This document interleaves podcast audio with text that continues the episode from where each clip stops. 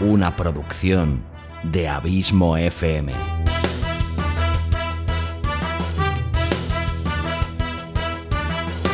¿Quieres disfrutar de tu tiempo libre escuchando grandes historias, audiolibros y relatos? Un podcast literalmente literario.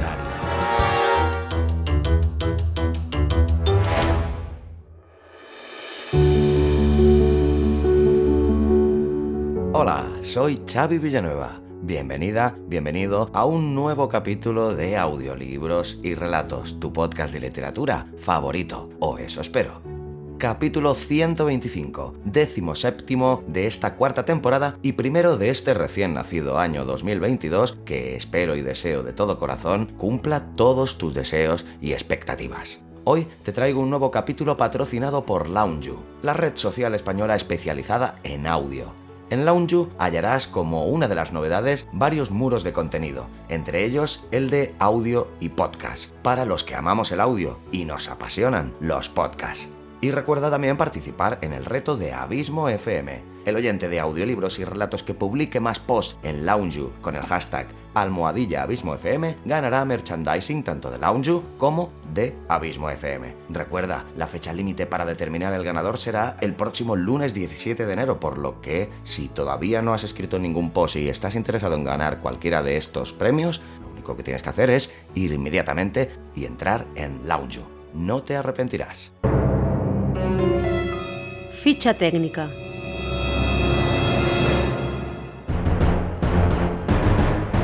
Nombre del autor y biografía.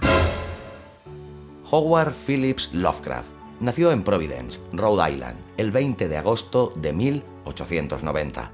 Fue autor de novelas y relatos de terror y de ciencia ficción. Se le considera un gran innovador del cuento de terror al que aportó una mitología propia, los mitos de Cthulhu, o como demonios se pronuncie, desarrollada en colaboración con otros autores y aún muy, muy, muy vigente. Su obra constituye un clásico del horror cósmico, una corriente que se aparta de la temática tradicional del terror sobrenatural, más centrado en el satanismo y los fantasmas, e incorporando elementos de ciencia ficción como por ejemplo razas alienígenas, viajes en el tiempo o la existencia de otras dimensiones.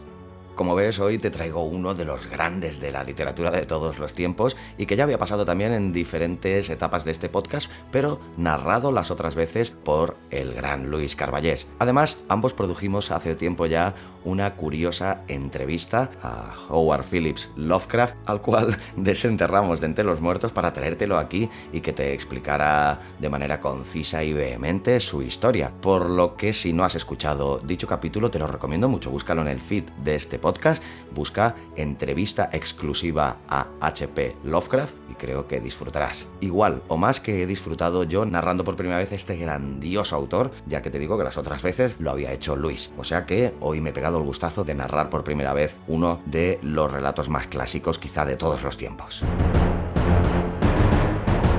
Nombre del relato y sinopsis. El ceremonial. Aunque Lovecraft compuso este relato en octubre de 1923, no vería la luz hasta enero de 1925, más de un año después. Fue publicado en la famosísima y prestigiosa revista Weird Tales. Este relato tiene el tono característico de los relatos de horror cósmico de Lovecraft, con un ritmo pausado que contribuye a crear una atmósfera de inquietud que finalmente se rompe en la conclusión con una revelación horrible que deja al protagonista perturbado. Este relato es el primero que el autor ambienta en la localidad ficticia de Kingsport, que tendrá un papel preeminente en varias de sus otras obras. Dicho todo esto, lo mejor que puedo hacer es dejarte con este fantástico relato, el primero de este recién estrenado 2022, en el que espero que hayas tenido una fantástica entrada y que sigas, como siempre, disfrutando de la audioliteratura, haciéndome saber que este podcast te gusta, te acompaña y te sirve de entretenimiento. Hasta la semana que viene. Y como siempre, larga vida al podcasting y larga vida a la audioliteratura.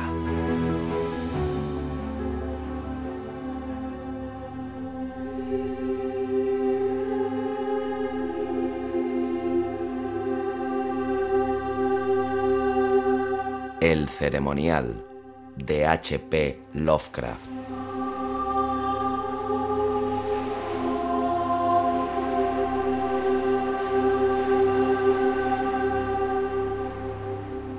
Efficium daemones ut quae non sun, sic tamen quasi sin, conspicienda hominibus exhibeant, lactancia.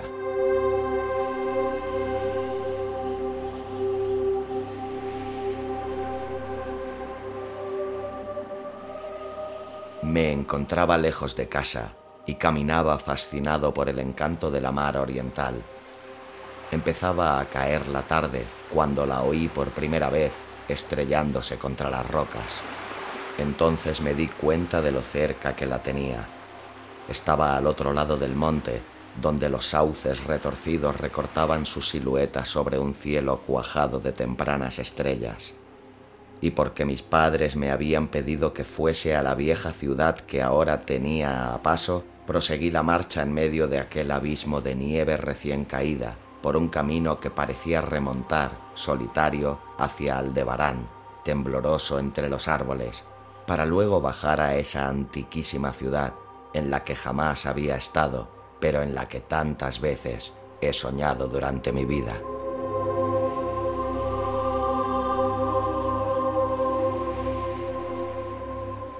Era el día del invierno, ese día que los hombres llaman ahora Navidad, aunque en el fondo sepan que ya se celebraba cuando aún no existían ni Belén, ni Babilonia, ni Memphis, ni aún la propia humanidad. Era pues el día del invierno, y por fin llegaba yo al antiguo pueblo marinero donde había vivido mi raza, mantenedora del ceremonial de tiempos pasados aún en épocas en que estaba prohibido. Al viejo pueblo llegaba, cuyos habitantes habían ordenado a sus hijos y a los hijos de sus hijos que celebraran el ceremonial una vez cada cien años, para que nunca se olvidasen los secretos del mundo originario. Era la mía una raza vieja, ya lo era cuando vino a colonizar estas tierras hace trescientos años, y era la mía una gente extraña, gente solapada y furtiva, procedente de los insolentes jardines del sur, que hablaban otra lengua antes de aprender la de los pescadores de ojos azules, y ahora estaba esparcida por el mundo y únicamente se reunía a compartir rituales y misterios que ningún otro viviente podría comprender.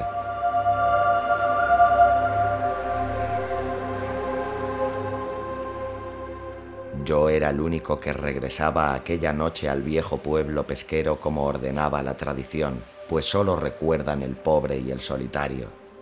Después, al coronar la cuesta del monte, dominé la vista de Kingsport, adormecido en el frío del anochecer, nevado, con sus vetustas veletas, sus campanarios, sus tejados y chimeneas, los muelles, los puentes, los sauces y cementerios los interminables laberintos de calles abruptas, estrechas y retorcidas serpenteaban hasta lo alto de la colina donde se alzaba el centro de la ciudad, coronado por una iglesia extraña que el tiempo parecía no haber osado tocar.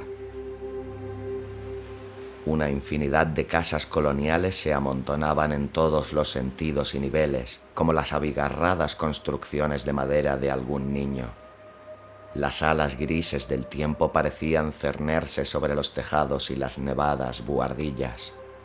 Los faroles y ventanas emitían en la oscuridad unos reflejos que iban a juntarse con Orión y las estrellas primordiales, y la mar rompía incesante contra los muelles miserables, aquella mar de la que emergiera nuestro pueblo en los viejos tiempos.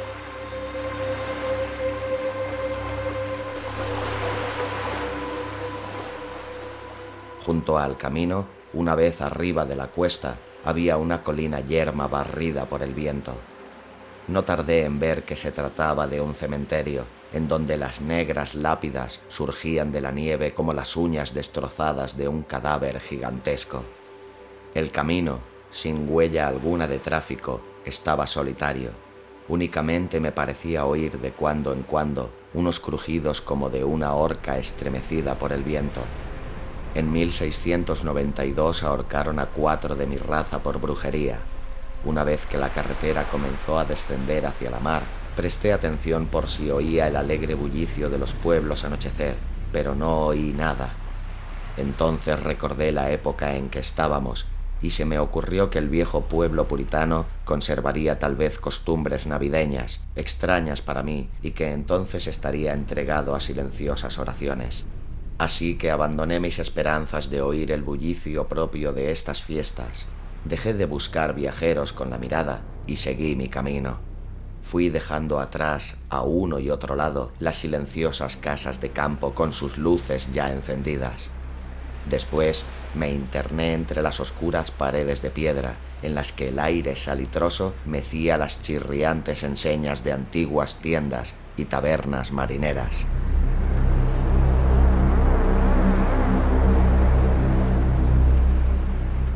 Las grotescas aldabas de las puertas bajo los soportales brillaban a lo largo de los callejones desiertos reflejando la escasa luz que se escapaba de las estrechas ventanas encortinadas. Traía conmigo el plano de la ciudad y sabía dónde se encontraba la casa de los míos. Se me había dicho que sería reconocido y que me darían acogida, porque la tradición del pueblo posee una vida muy larga. De modo que apresuré el paso y entré en Back Street hasta llegar a Circle Court. Luego continué por Green Lane, única calle pavimentada de la ciudad que va a desembocar detrás del edificio del mercado.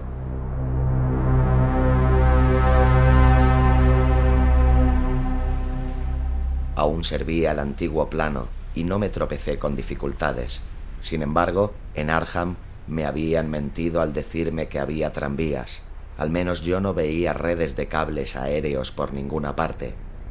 En cuanto a los raíles, es posible que los ocultara la nieve. Me alegré de tener que caminar porque la ciudad, revestida de blanco, me había parecido muy hermosa desde el monte. Por otra parte, estaba impaciente por llamar a la puerta de los míos, por llegar a esa séptima casa de Green Lane, a mano izquierda, de tejado puntiagudo y doble planta, que databa de antes de 1650. Había luces en el interior y por lo que pude apreciar a través de la vidriera de rombos de la ventana, todo se conservaba tal y como debió de ser en aquellos tiempos.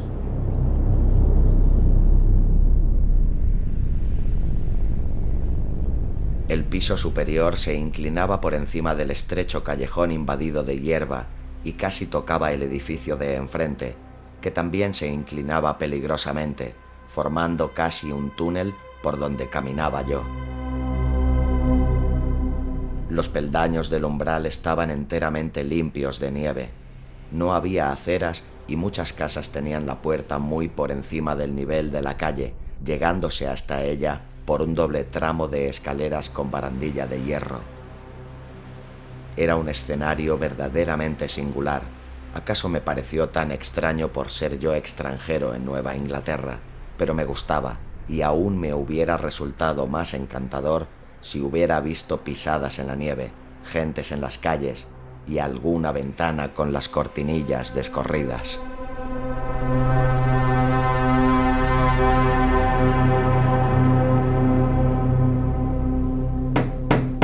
Al dar los golpes con aquella vieja aldaba de hierro, me sentí preso de una alarma repentina.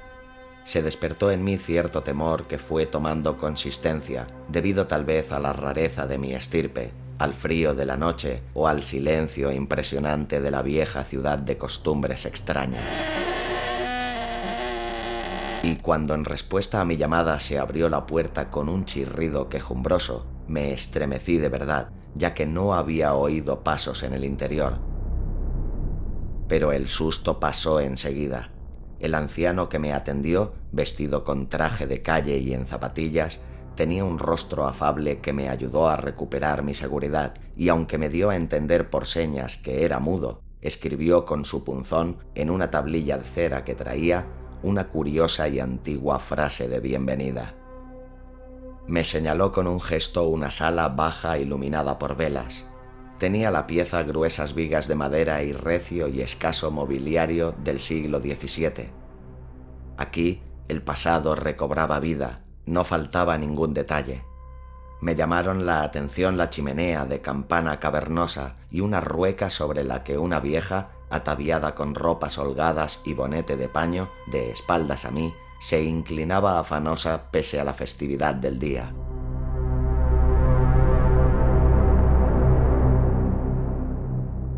Reinaba una humedad indefinida en la estancia y por ello me extrañó que no tuvieran fuego encendido.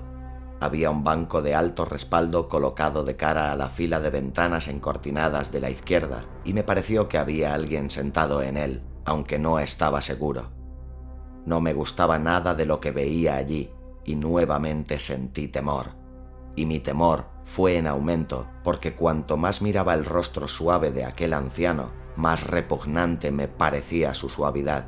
No pestañeaba y su color era demasiado parecido al de la cera. Por último, llegué a la plena convicción de que aquello no era un rostro, sino una máscara confeccionada con diabólica habilidad.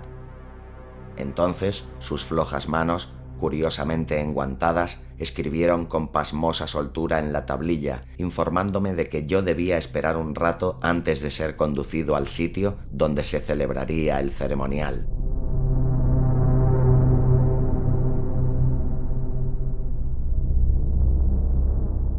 Me señaló una silla, una mesa, un montón de libros y salió de la estancia. Al echar mano de los libros vi que se trataba de volúmenes muy antiguos y mohosos.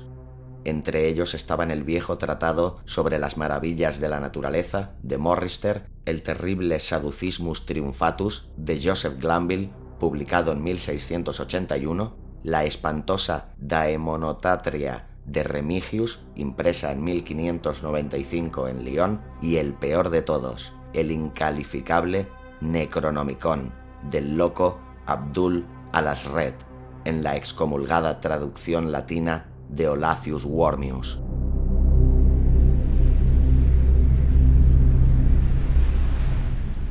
Era este un libro que jamás había tenido en mis manos, pero del cual había oído decir cosas monstruosas. Nadie me dirigió la palabra, lo único que turbaba el silencio eran los aullidos del viento en el exterior y el girar de la rueca mientras la vieja seguía con su silencioso hilar. Tanto la estancia como aquella gente y aquellos libros me daban una extraña impresión de morbosidad e inquietud, pero puesto que se trataba de una antigua tradición de mis antepasados, en virtud de la cual se me había convocado para tan extraña conmemoración, pensé que debía esperarme las cosas más peregrinas con que me puse a leer, interesado por un tema que había encontrado en el Necronomicon, no tardé en darme cuenta que la lectura aquella me encogía el corazón. Se trataba de una leyenda demasiado espantosa para la razón y la conciencia. Luego experimenté un sobresalto al oír que se cerraba una de las ventanas situadas delante del banco de alto respaldo. Parecía como si la hubiesen abierto furtivamente. A continuación se oyó un rumor que no provenía de la rueca. Sin embargo, no pude distinguirlo bien porque la vieja trabajaba afanosamente y justo en aquel momento el vetusto reloj se puso a tocar. Después, la idea de que había personas en el banco se me fue de la cabeza y me sumí en la lectura hasta que regresó el anciano, con botas esta vez vestido con holgados ropajes antiguos, y se sentó en aquel mismo banco de forma que no le pude ver ya.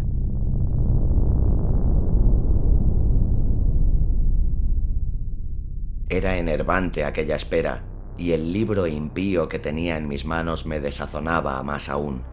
Al dar las once el viejo se levantó, se acercó a un enorme cofre que había en un rincón y extrajo dos capas con caperuza, se puso una de ellas y con la otra envolvió a la vieja que dejó de hilar en ese momento. Luego ambos le dirigieron hacia la puerta. La mujer arrastraba una pierna. El viejo, después de coger el mismísimo libro que había estado leyendo yo, me hizo una seña y se cubrió con la caperuza su rostro inmóvil, o su máscara. Salimos a la tenebrosa y enmarañada red de callejuelas de aquella ciudad increíblemente antigua.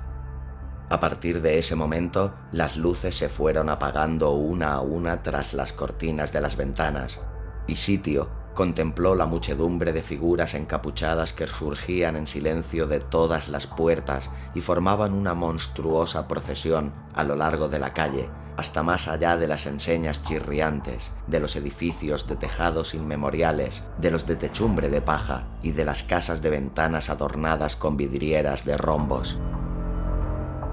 La procesión fue recorriendo callejones empinados cuyas casas leprosas se recostaban unas contra otras o se derrumbaban juntas y atravesó plazas y atrios de iglesias y los faroles de las multitudes compusieron constelaciones vertiginosas y fantásticas. Yo caminaba junto a mis guías mudos en medio de una muchedumbre silenciosa. Iba empujado por codos que se me antojaban de una blandura sobrenatural estrujado por barrigas y pechos anormalmente pulposos, y no obstante seguía sin ver un rostro ni oír una voz.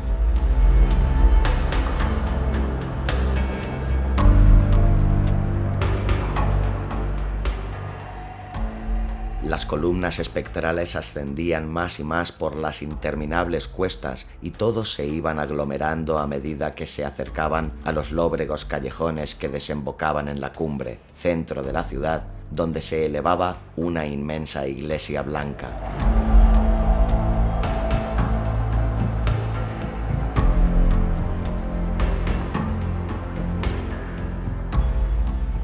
Ya la había visto antes, desde lo alto del camino, cuando me detuve a contemplar Kingsport en las últimas luces del atardecer y me estremecí al imaginar que Aldebarán había temblado un instante por encima de su torre fantasmal.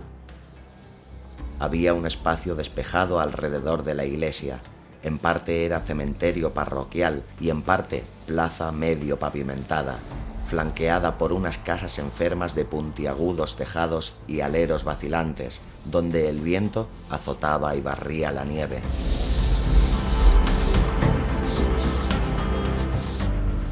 Los fuegos fatuos danzaban por encima de las tumbas revelando un espeluznante espectáculo sin sombras. Más allá del cementerio, donde ya no había casas, pude contemplar de nuevo el parpadeo de las estrellas sobre el puerto. El pueblo era invisible en la oscuridad. Solo de cuando en cuando se veía oscilar algún farol por las serpenteantes callejas, delatando a algún retrasado que corría para alcanzar a la multitud que ahora entraba silenciosa en el templo.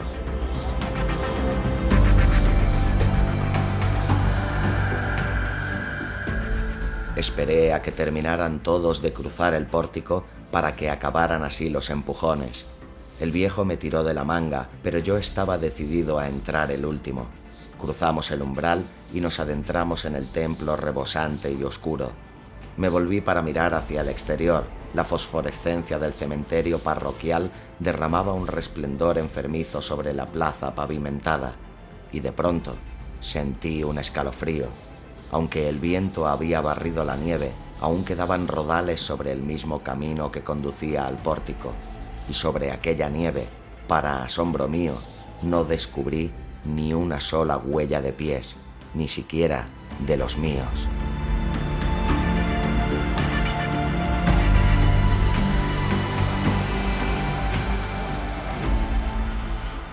La iglesia apenas resultaba iluminada, a pesar de todas las luces que habían entrado, porque la mayor parte de la multitud había desaparecido. Todos se dirigían por las naves laterales, sorteando los bancos hacia una abertura que había al pie del púlpito y se deslizaban por ella sin hacer el menor ruido. Avancé en silencio, me metí en la abertura y comencé a bajar por los gastados peldaños que conducían a una cripta oscura y sofocante.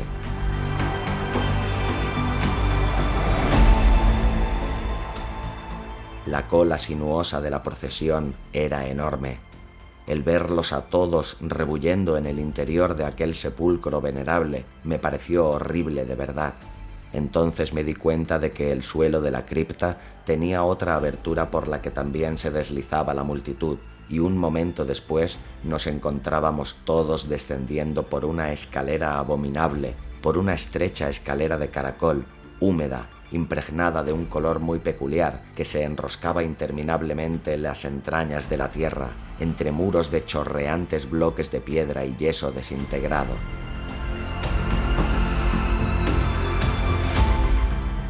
Era un descenso silencioso y horrible. Al cabo de muchísimo tiempo observé que los peldaños ya no eran de piedra y argamasa, sino que estaban tallados en la roca viva. Lo que más me asombraba era que los miles de pies no produjeran ruido ni eco alguno. Después de un descenso que duró una eternidad, vi unos pasadizos laterales o túneles que desde ignorados nichos de tinieblas conducían a este misterioso acceso vertical. Los pasadizos aquellos no tardaron en hacerse excesivamente numerosos, eran como impías catacumbas de apariencia amenazadora, y el acre olor a descomposición que despedían fue aumentando hasta hacerse completamente insoportable.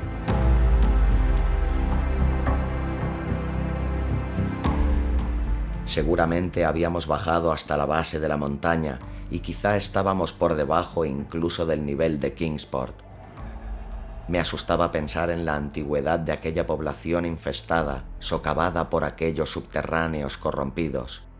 Luego vi el cárdeno resplandor de una luz desmayada y oí el murmullo insidioso de las aguas tenebrosas. Sentí un nuevo escalofrío. No me gustaban las cosas que estaban sucediendo aquella noche. Ojalá que ningún antepasado mío hubiera exigido mi asistencia a un rito de ese género. En el momento en que los peldaños y los pasadizos se hicieron más amplios, hice otro descubrimiento.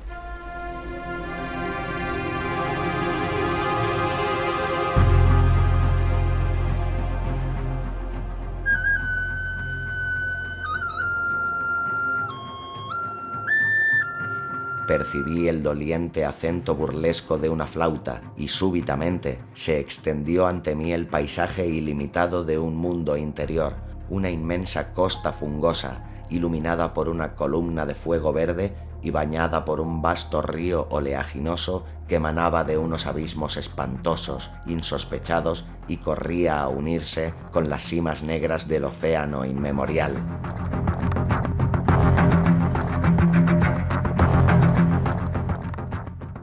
Desfallecido, con la respiración agitada, contemplé aquel averno profano de leproso resplandor y aguas mucilaginosas.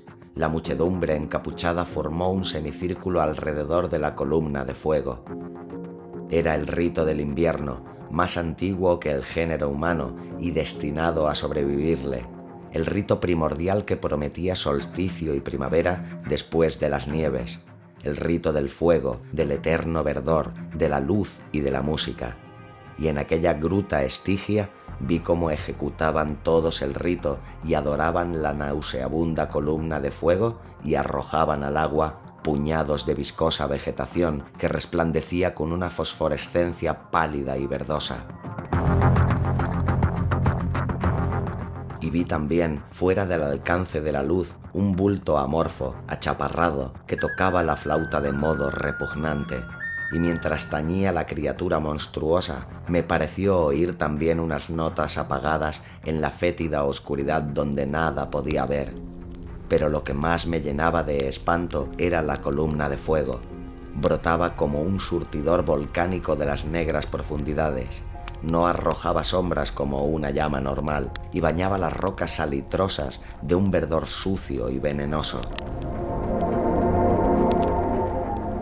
Toda aquella hirviente combustión no producía calor, sino únicamente la viscosidad de la muerte y la corrupción. El hombre que me había guiado se escurrió ahora hasta colocarse junto a la horrible llama y ejecutó unos rígidos ademanes rituales hacia el semicírculo que le miraba.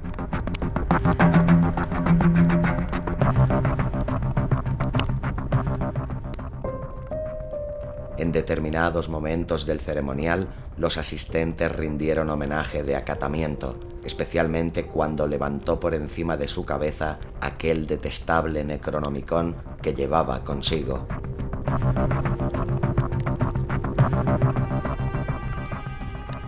Yo también tomé parte en todas las reverencias, puesto que había sido convocado a esta ceremonia de acuerdo con los escritos de mis antecesores.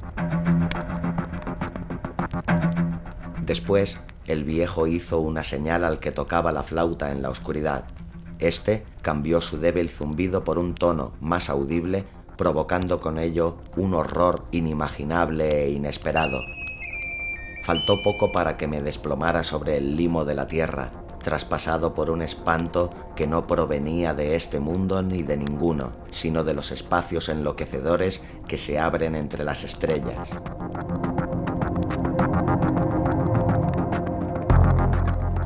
En la negrura inconcebible, más allá del resplandor gangrenoso de la fría llama, en las tartáreas regiones a través de las cuales se retorcía aquel río oleaginoso, extraño, insospechado, apareció danzando rítmicamente una horda de mansos, híbridos seres alados que ningún ojo, ningún cerebro en su sano juicio ha podido contemplar jamás.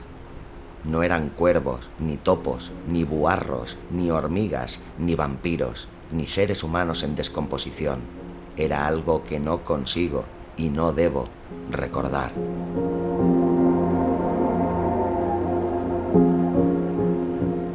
Daban saltos blandos y torpes, impulsándose a medias con sus pies palmeados y a medias con sus alas membranosas.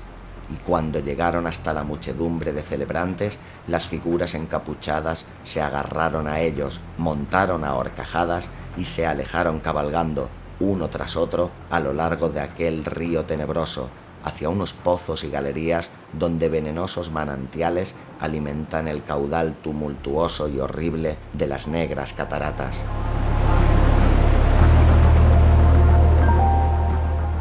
La vieja hilandera se había marchado con los demás y el viejo se había quedado, porque yo me negué a cabalgar sobre una de aquellas bestias como los otros. El flautista amorfo había desaparecido, pero dos de aquellas bestias permanecían allí pacientemente. Al resistirme a cabalgar, el viejo sacó su punzón y su tablilla y me comunicó por escrito que él era el verdadero delegado de aquellos antepasados míos que habían fundado el culto al invierno en este mismo venerable lugar, que había sido decretado que yo volviera allí y que faltaban por celebrarse los misterios más recónditos.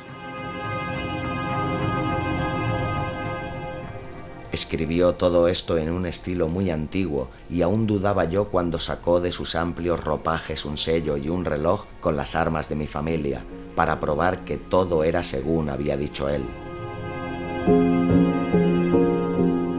Pero la prueba era espantosa, porque yo sabía por ciertos documentos antiquísimos que aquel reloj había sido enterrado con el tatarabuelo de mi tatarabuelo en 1698. Al poco rato, el viejo echó hacia atrás su capucha y me mostró el parecido familiar de su rostro, pero aquello me hizo estremecer, porque yo estaba convencido de que se trataba solamente de una diabólica máscara de cera. Las dos bestias voladoras aguardaban y arañaban inquietas los líquenes del suelo, y me di cuenta de que el viejo estaba a punto de perder la paciencia. Cuando uno de aquellos animales comenzó a moverse, alejándose del lugar, el viejo se volvió rápidamente y lo detuvo, de suerte que, con la rapidez del movimiento, se le desprendió la máscara que llevaba en el lugar correspondiente a la cabeza, y entonces, al ver que aquella pesadilla se interponía entre la escalera de piedra y yo, me arrojé al fondo oleaginoso del río pensando que sin duda desembocaría, por alguna cavidad, en el fondo del océano.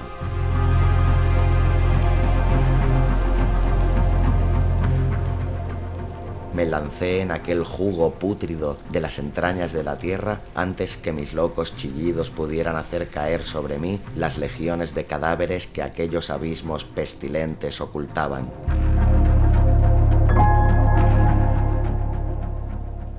En el hospital me dijeron que me habían encontrado en el puerto de Kingsport, medio helado, al amanecer, aferrado a un madero providencial, me dijeron que la noche anterior me había extraviado por los acantilados de Orangeport, cosa que había deducido por las huellas que encontraron en la nieve. No hice ningún comentario. Mi cabeza era un caos. Nada encajaba con mi experiencia de la noche anterior.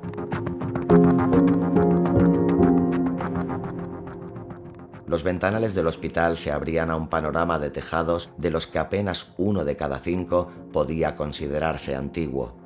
Las calles vibraban con el estrépito de tranvías y automóviles. Me insistieron en que esto era Kingsport, cosa que yo no pude negar. Al verme caer en un estado de delirio cuando me enteré de que el hospital se encontraba cerca del cementerio parroquial de Central Hill, me trasladaron al Hospital St. Mary de Arham, donde me atenderían mejor. Me gustó, en efecto, porque los médicos eran de mentalidad más abierta y aún me ayudaron, ya que gracias a su influencia pude conseguir un ejemplar del censurable Necronomicon de Alas Red, celosamente guardado en la biblioteca de la Universidad del Miskatonic. Dijeron que sufría una especie de psicosis y convinieron en que el mejor sistema de alejar las obsesiones de mi cerebro era provocar mi cansancio a base de permitirme ahondar en el tema. De esta suerte llegué a leer el espantoso capítulo aquel y me estremecí doblemente, puesto que no era nuevo para mí. Lo que contaba lo había visto yo. Dijeran lo que dijesen las huellas de mis pies y era mejor olvidar el sitio donde lo había presenciado.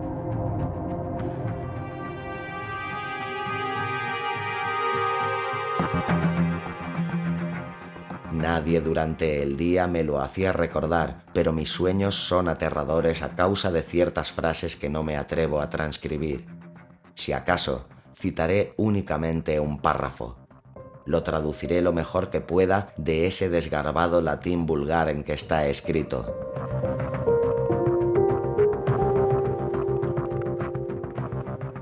Las cavernas inferiores, escribió el loco Alas Red, son insondables para los ojos que ven, porque sus prodigios son extraños y terribles. Maldita la tierra donde los pensamientos muertos viven reencarnados en una existencia nueva y singular, y maldita el alma que no habita ningún cerebro.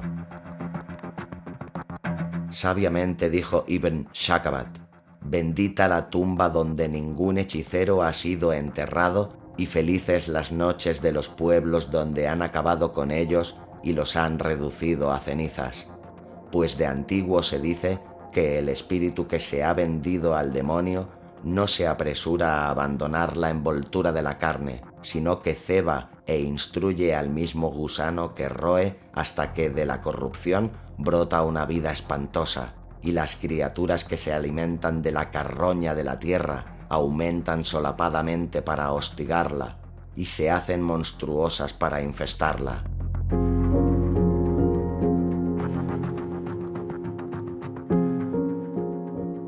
Excavadas son, secretamente, inmensas galerías donde debían bastar los poros de la tierra, y han aprendido a caminar unas criaturas que sólo deberían arrastrarse.